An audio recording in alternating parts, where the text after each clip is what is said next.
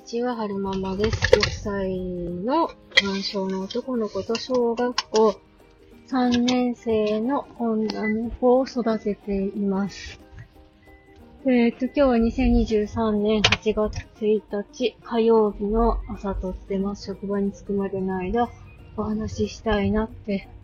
思うんですけれども、今日は秋田港に豪華客船が来てますね。あれは、なんっていう船かな。文字が、お船の文字が見えませんね。だ、あ、ダイヤモンドプリンスだ。プリンセス？プリンス？どっちだ？ダイヤモンド、プリンセス。号が来てますね。大きいですよね。上にはプールがついてるんでしょうかどうだろうよく見えない。確か日本一周する旅だったんじゃないかな。長崎とか行くんですよね、確か。まあでも、イギリス、イギリス？イギリスじゃないな。赤字に、の左上に、あの、イギリスみたいな国旗って、どこの国でしたっけ？あれがついてるってことは、イギリス領ってことですよね。他の国回ってきたのかな？あ、外人さん乗ってる。えーっと、今日その話じゃなくって、最近のはるくんの嫌々な話をしたいなと思うんですけれども、はるくん最近自我の芽生えが激しくって、僕のやりたいようにやりたいんでしゅみたいな。僕の好きなようにやりたいんでしゅっていう気持ちがすごく強くって、その、はるくんのやりたいことと違うことを、うんと、やらせようとすると、激しく ご乱心になられて、言葉が、言葉が喋れれば、言葉が出てれば、まだもうちょっとその自分のその嫌だっていう気持ちとか、これをしたいんだとか、気持ちで表現する、ん？言葉で表現、言語化して表現することができると思うんですけれども、まだはるくん喋れないので、自分の気持ちをうまく伝えることができなくて、結果、物に当たるっていうことがすごい発生してるんですよね。絵本をなぎ倒したりとか、ゴミ箱の中をひっくり返してみたりとか、もうそういうイライラの発散、はけ口としてそういうのもあるし、あとは、なんかこう、いたずら心が、すごく最近強くて、大人が嫌がることをわざとやって、大人が、ほら、とか、あふとか、ダメダメとかいうのを、反応を見て楽しんでるっていうところがあるんですよね。で、こっちとしてはそういう行動ってちょっと困っちゃうわけなんですよ。で、困ったな、どうしたらいいんだろうなって思っていて、で、えー、普通の健常の子であれば、うんと、まず相手の気持ちを汲み取って、こういうことがしたかったんだよねって言語化してあげて、あなたの気持ちは今こうなんだよね、なんやりたいんだよねとか、うん眠いんだよねとか、お腹が空いてるんだよねとか、そういう時は物に当たるんじゃなくて、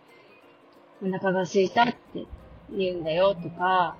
僕はこっちがやりたいって言うんだよとか、子供子供が、うん、と言葉にできないものを大人の方が言語化してあげることで、えー、だんだんそういう行動が落ち着いてくるっていうふうに言われてるんですけど、元線悪く、まだ言葉が出てこないので、言葉の理解は進んでると思うんですけど、まだまだこう表出がうまくいかない状態なんですよね。だから、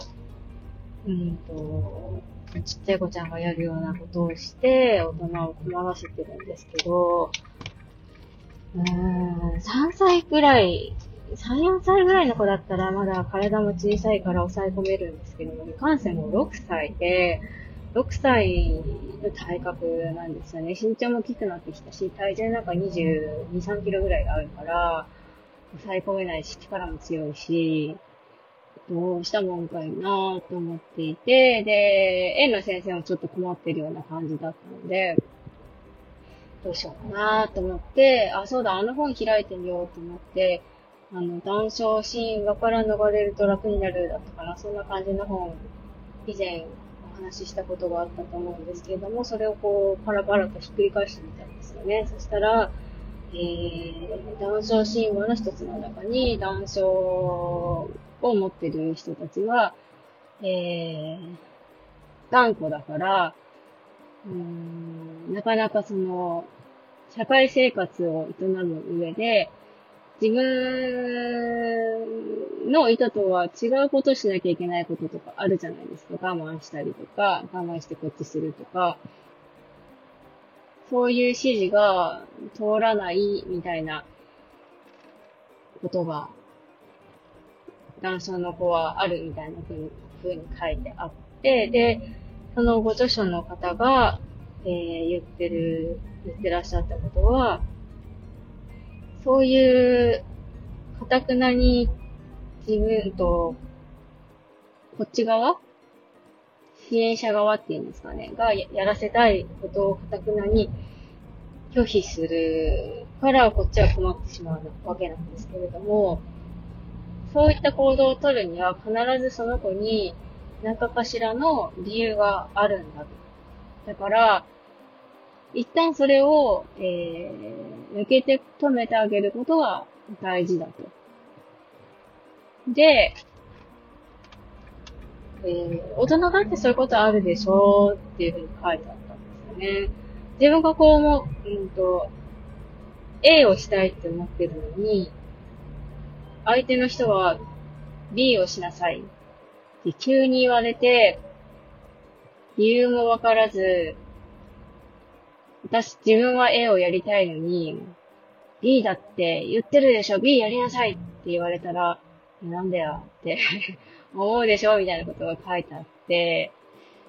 で、じゃあどうしましょうかっていうのは書かれてなかったんですよね。で、まあその、相手の気持ちに寄り添ってあげる、こっちがしたいんだよねっていうのは、分かってんだけど、その先が知りたいんだよなって思ってたんですよね。そしたら、ちょうどなんか、あの、その答えみたいなのが今朝の Voicy の、うんと、モンテッソーリ教育のあきえ先生だったかな？がお話しされていて、あの、まず、うんと、子供がわがまま言うときに、えー、それをすべて、あの、受け入れて、子供の言いなりになる必要はなくて、でも気持ちを受け止めるのは大事だと。あなたはこういう風にしたいんだよね。でも、今はこれをする時間だよ、みたいなのを伝える際に、うん、とはいえ、やってくれない 子供っていうかちっちゃい子ちゃんじゃないですか。で、そういう時にどうするかっていうと、昭恵先生がおっしゃってたのは、習慣化するのが一つ大事だっていうふうにおっしゃってたんですよね。例えば、えー、外を出るときに帽子をかぶらないとか、めっちゃ暑いのに帽子取っちゃうとか、そういう時は、もうなんか、外に出たら帽子をかぶるんだっていう習慣にしてしまえばいいっていうふうにおっしゃってたんですよね。そう。とはいえ、とはいえ、こう、いつもやってるルーチンだったらそれでできるんですけど、突発的に発生する事柄っていっぱいあるじゃないですか。病院に行くとか、リハビリに行くとか、なんやかんや、いろいろ発生するじゃないですか。そういう時、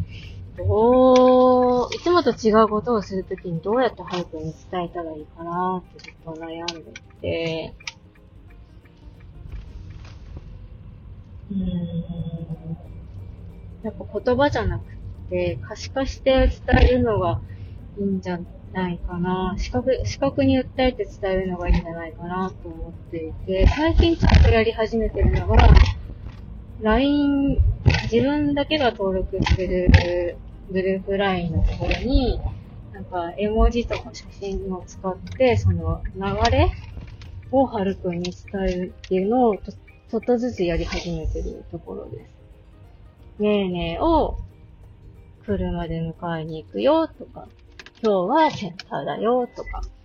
今日は秋学だよっていうのを文字と写真を組み合わせて、えー、LINE のを見せて、こうだよって教えたりしてますね。それが定着してくれて少しその、はるくんの気持ちっていうか、見通しがつくようになってくれたら嬉しいなって思うんですけど、その自我が芽生えてこれがやりたいんだいっていう風なのは、やっぱ成長の一つだから、いいことなんですけど、とはいえ、大人は困っちゃいますよね。えー、っと、最後までお聴きくださいましてありがとうございました。それではまた。